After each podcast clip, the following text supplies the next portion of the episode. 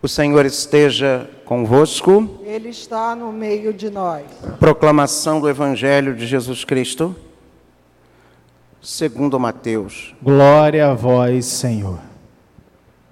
Naquele tempo, Jesus viu um homem chamado Mateus sentado na coletoria de impostos e disse-lhe: Segue-me. Ele se levantou e seguiu a Jesus. Enquanto Jesus estava à mesa em casa de Mateus, vieram muitos cobradores de impostos e pecadores e sentaram-se à mesa com Jesus e seus discípulos. Alguns fariseus viram isso e perguntaram aos discípulos: Por que vosso mestre come com os, os cobradores de impostos e pecadores? Jesus ouviu a pergunta e respondeu: Aqueles que têm saúde não precisam de médico, mas sim os doentes. Aprendei, pois, o que significa: quero misericórdia e não sacrifício. De fato, eu não vim para chamar os justos, mas os pecadores. Palavra da salvação. Glória a vós, Senhor. Caros irmãos, queridas irmãs, Fábio Luiz, se eu colocasse hoje o tema da thumb, seria Jesus chama aqueles que não estão no padrão, os fora de padrão, padrões. Porque celebrar o apóstolo São Mateus é celebrar um tipo de pessoa que Jesus tinha predileção em convidar para segui-lo. Aquelas pessoas que não estavam no padrão judaico religioso de qualidade. Não era um fariseu, não era um saduceu, não era um essênio, não era uma pessoa muito religiosa, muito pelo contrário. Levi, ou Mateus, era uma pessoa fora dos padrões da época. Mateus, ou Levi, era um pecador, era um cobrador de impostos, que naquela época era tido como corruptos. E é interessante porque a mesma discriminação que eles sofriam naquela época é a discriminação que muitos que cometem o mesmo pecado ainda sofrem. Me parece que existe uma barreira invisível que impede que transgressores da lei, bandidos, pecadores públicos, corruptos, possam estar na casa de Deus. Me parece que, e a impressão que eu tenho é que a igreja, para muita gente, no inconsciente das pessoas, a igreja me parece o quê? Uma antecipação do céu já aqui na terra. Ou seja, um lugar para puros, para anjos, para santos, para muito religiosos e muito religiosas, como se estes, sendo humano que são, não cometessem os pecados. Talvez nem de maneira pública, mas de maneira privada. Somos todos pecadores mesmo na nossa vida privada e mesmo na vida pública. Somos todos pecadores. E o que a gente vê hoje é um moralismo, sabe? Sobretudo nas redes sociais. Fulano de tal é ladrão, Beltrano é corrupto, Ciclano é um adúltero. Como se nós não tivéssemos a mesma concupiscência para tais pecados ou outros. E alguns até ousam dizer, né, ousam se colocar fora da condição de fraqueza e concupiscência, numa espécie de uma arrogância espiritual. Infelizmente, essa é uma realidade.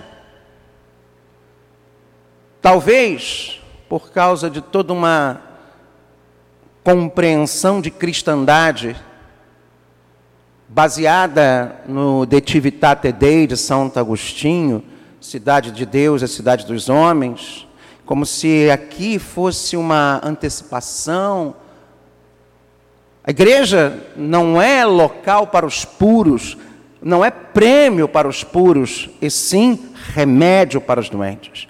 E é isso que o próprio Jesus diz aqui no Evangelho. Aqueles que não têm saúde não precisam de médico. Aqueles que têm saúde não precisam de médico, mas sim os doentes. A igreja deve ser um grande pronto-socorro para aqueles que têm doenças na alma, no coração, inclusive no caráter.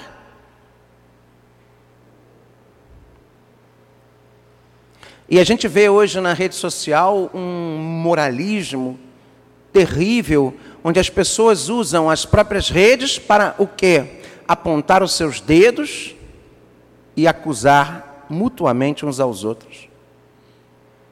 Quando que a lógica de Jesus é completamente diferente.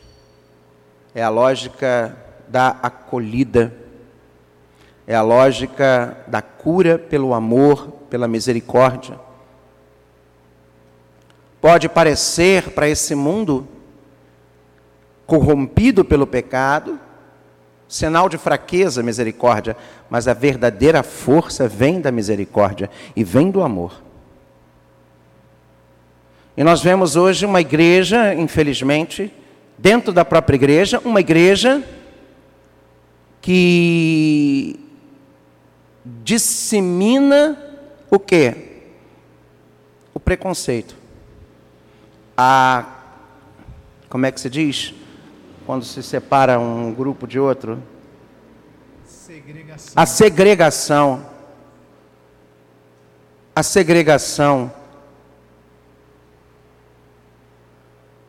A, uma igreja que segrega. Uma igreja que ao invés de olhar para Deus dentro da nossa própria liturgia, fica reparando nas pessoas. E aí eu falo de igreja, assembleia reunida. Quando nós estamos aqui, nessas, nesses bancos, nesse, nesse local, para olharmos para Cristo, e não para o pecado do outro, que muitas das vezes vem em busca de uma última ou única solução. Ao invés da gente estender a mão para salvar, muitas vezes apontamos o dedo para condenar. E quem sabe, a gente sabe muito bem quem gosta de apontar o dedo para condenar: o pai da mentira, o demônio. Ele sim gosta de fazer exatamente o que muitos, infelizmente, estão fazendo: segregar, separar a palavra diabolos no grego quer dizer separar, separação, separador, aquele que separa. Enquanto que o Espírito Santo ele agrega. Uma coisa é a gente acolher e dar uma oportunidade para que as pessoas possam mudar de vida. Se não mudar, infelizmente, ela mesma vai não vai aguentar a, a força do bem, ou ela mesma pode ser, inclusive, retirada, convidada a se retirar. Mas nós não podemos deixar de dar a oportunidade de estender a mão.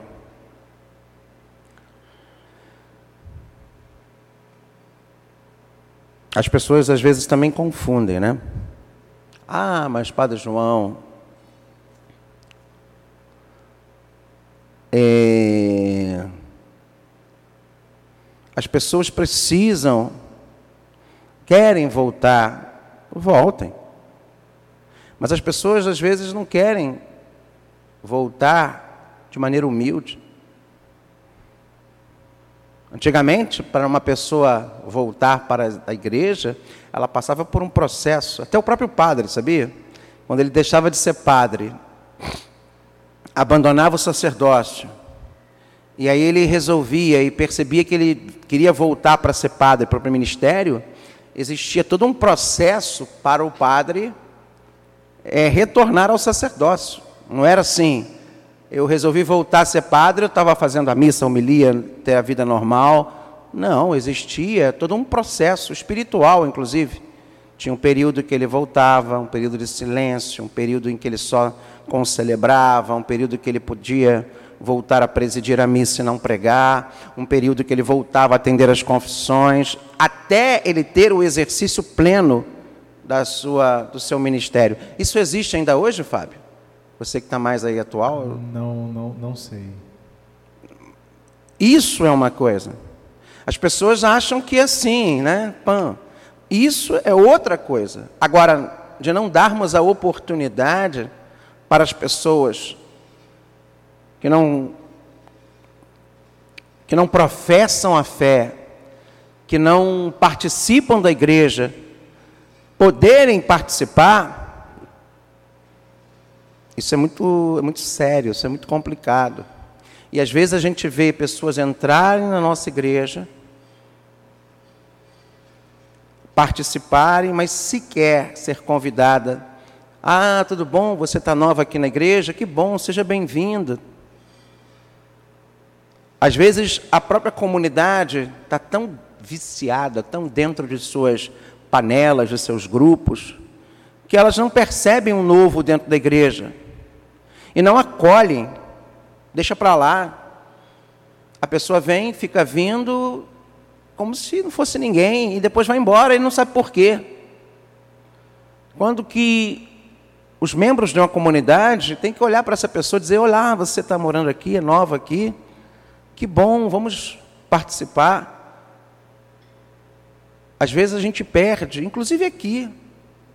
Inclusive eu posso me penitenciar também.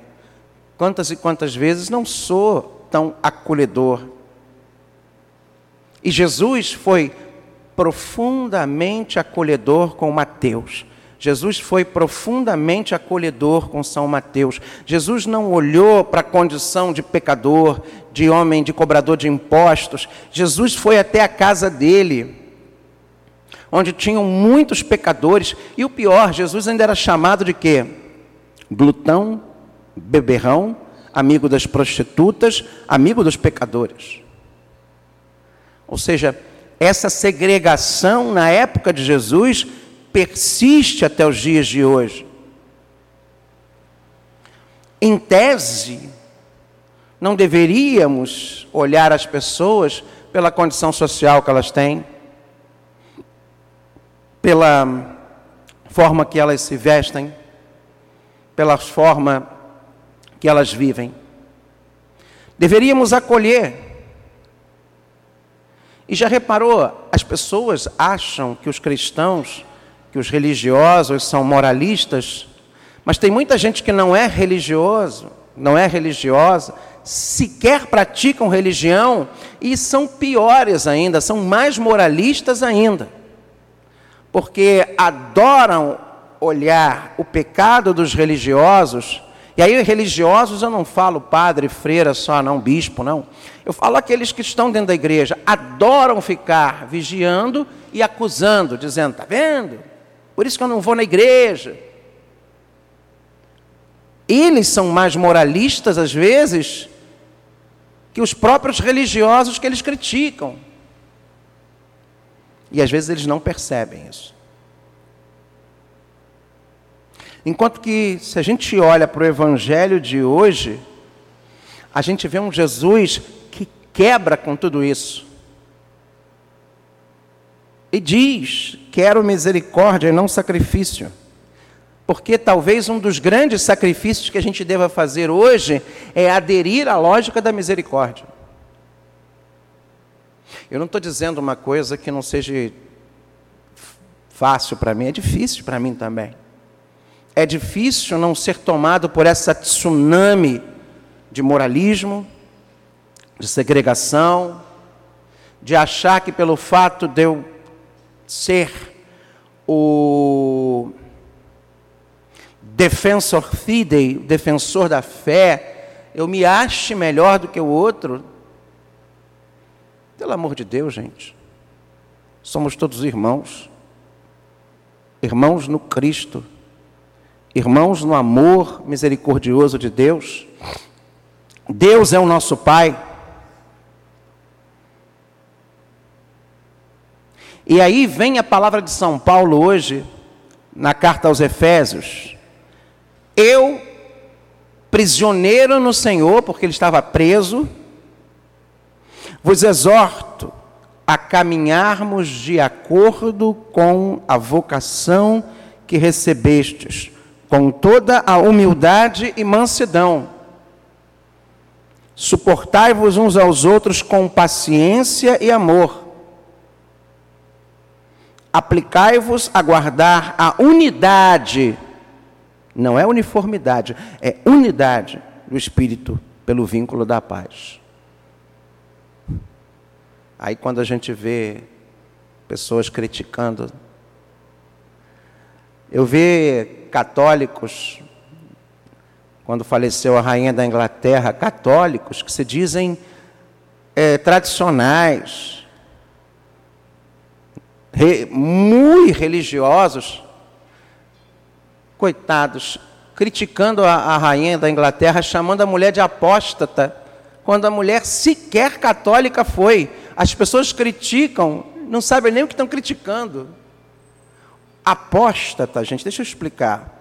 Apostatar é o que? É abandonar a fé católica. A rainha Elizabeth, ela é chefe da igreja anglicana, ela não nasceu católica. Então ela pode ser chamada de quê? Protestante. Porque ela é de uma das igrejas tradicionais protestantes, na atualidade mais antigas, a igreja anglicana. Mas apóstata, pelo amor de Deus, as pessoas estão usando palavras que nem sabem e jogam isso, e parece que e jogam isso para ofender e gastam tempo para digitar energia para ofender de maneira que nem sabe. Foi uma grande mulher, uma mulher extremamente cristã, que viveu os preceitos da sua fé, que não é a católica, mas muito, pró, muito perto da católica, onde muitos, inclusive fiéis anglicanos, têm voltado para o seio da Igreja Católica. Ela viveu profundamente os preceitos da fé cristã,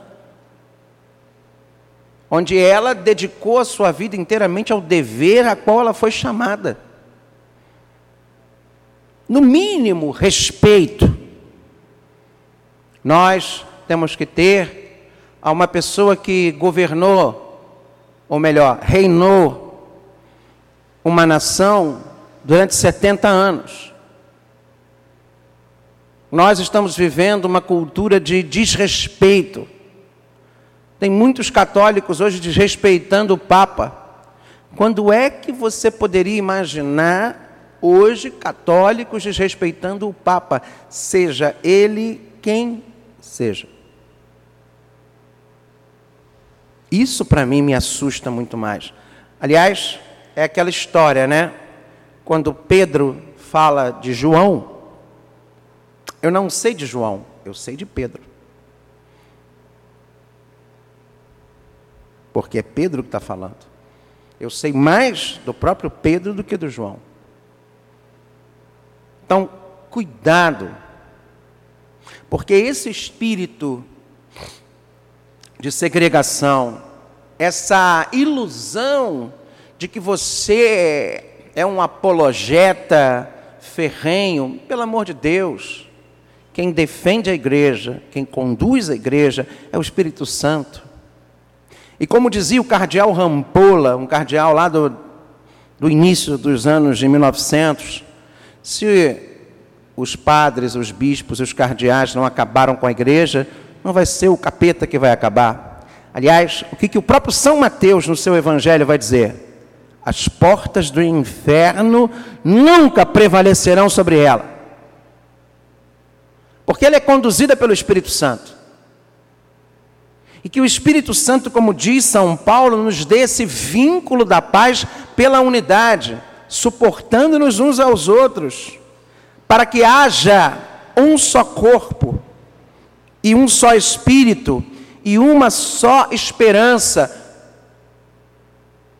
Como dizia nossa querida Santa Teresinha do Menino Jesus, parafraseando São Paulo na carta aos Coríntios, capítulo 12, tua igreja é um corpo, cada membro é diferente.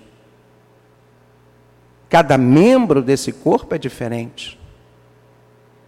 Mas somos todos membros de um só corpo. E se trabalharmos juntos, traremos saúde, traremos o Cristo vivo. Um Cristo que não pode ser fragmentado, dividido, segregado. Não nos esqueçamos de algumas heresias, como o jansenismo, o galicanismo, em que pregava a salvação para poucos, para os puros. Depois coloca lá no Google jansenismo. Veja o quanto essa heresia condenada pela igreja ela é tão presente nos dias de hoje e tão potencializada, infelizmente, pelas redes sociais. Eu queria dizer que há um só Senhor, uma só fé e um só batismo, um só Deus e Pai de todos, que reina sobre todos, que age por meio de todos e permanece em todos. Cada um de nós recebeu a graça na medida em que Cristo lhe deu.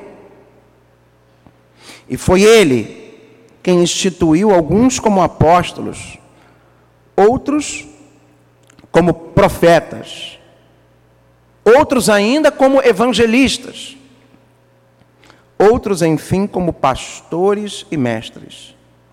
Assim, ele capacitou os santos para o ministério, ou seja, o serviço, para edificar o corpo de Cristo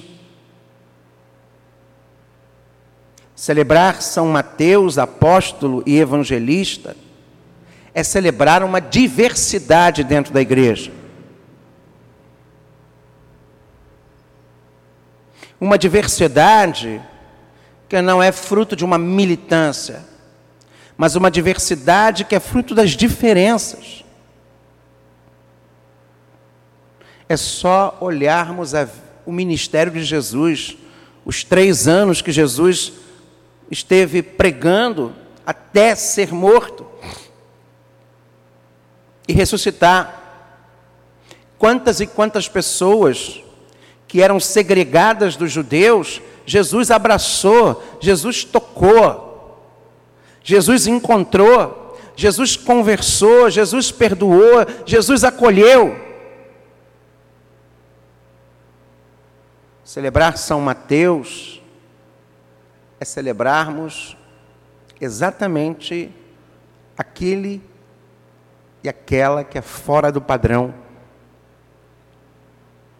Aquele pelo qual o Evangelho precisa ser introduzido, ou melhor, reintroduzido.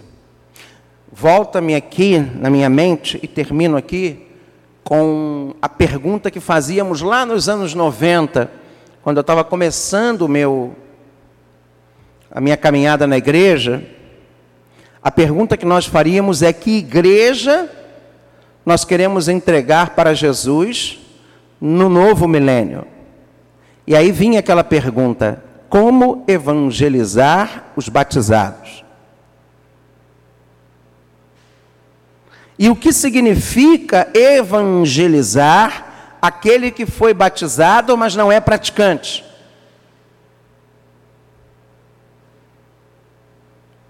A igreja não veio para criar muros, mas para criar pontes. A igreja deveria estar a serviço de todos para ajudar as pessoas a desenrolar as suas vidas.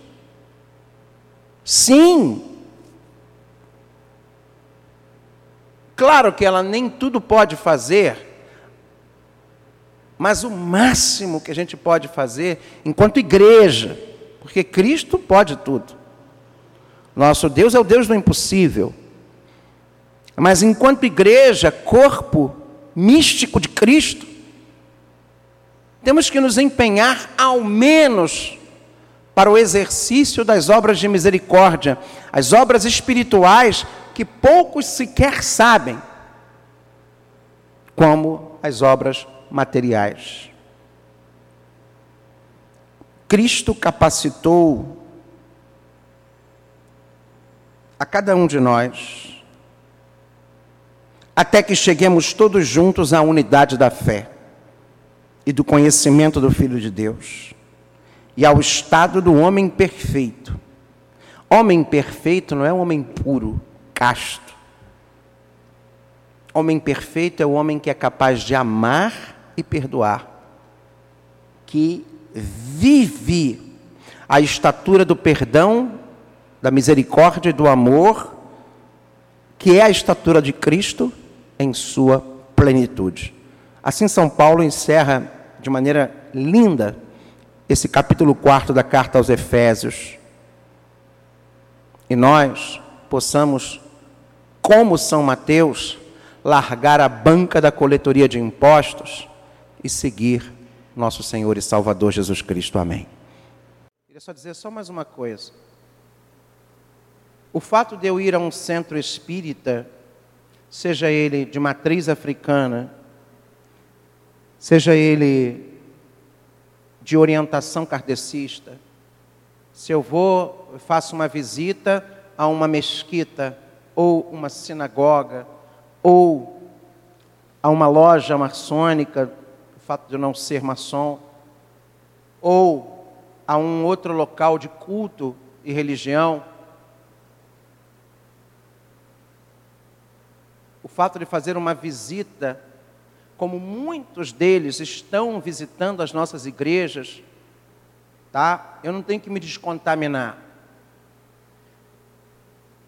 Porque não me suja. Não me permito me sujar como se sujasse, maculasse. Pelo amor de Deus, cuidado com essa mentalidade, porque ela pode ser farisaica. A verdadeira e a maior oração de descontaminação que existe é uma só.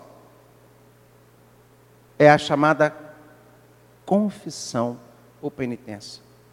Mas é a, o que realmente suja a nossa alma é o pecado.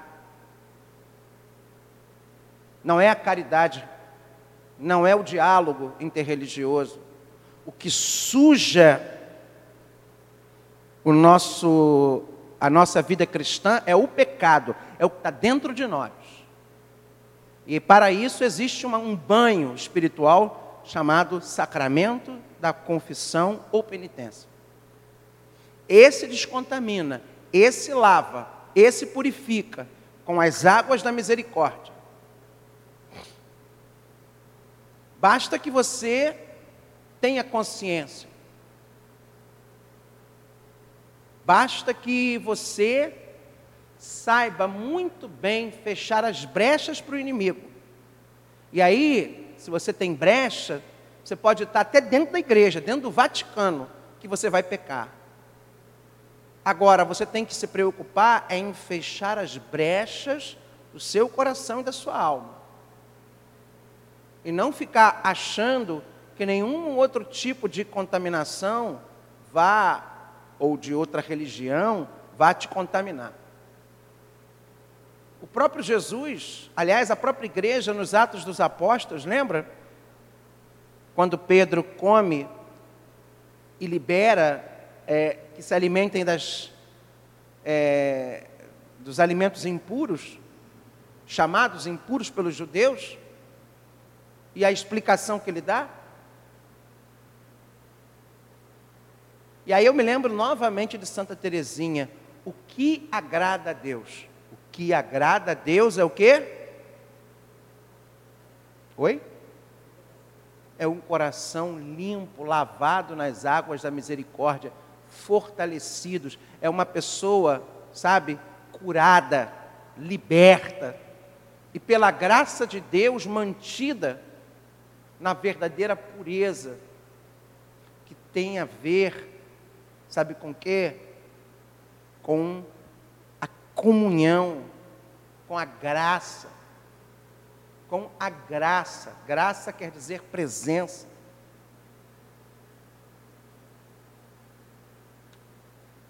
Jesus na cruz nos ensinou o caminho da graça, da presença de Deus.